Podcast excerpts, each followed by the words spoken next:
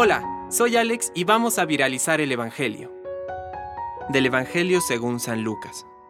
En aquel tiempo, los escribas y los fariseos dijeron a Jesús, Los discípulos de Juan ayunan frecuentemente y hacen oración, lo mismo que los discípulos de los fariseos.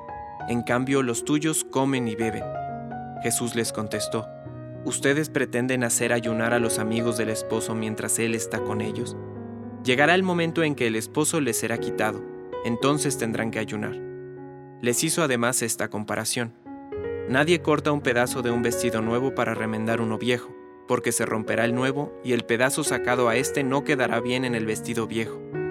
Tampoco se pone vino nuevo en odres viejos, porque hará reventar los odres, entonces el vino se derramará y los odres ya no servirán más.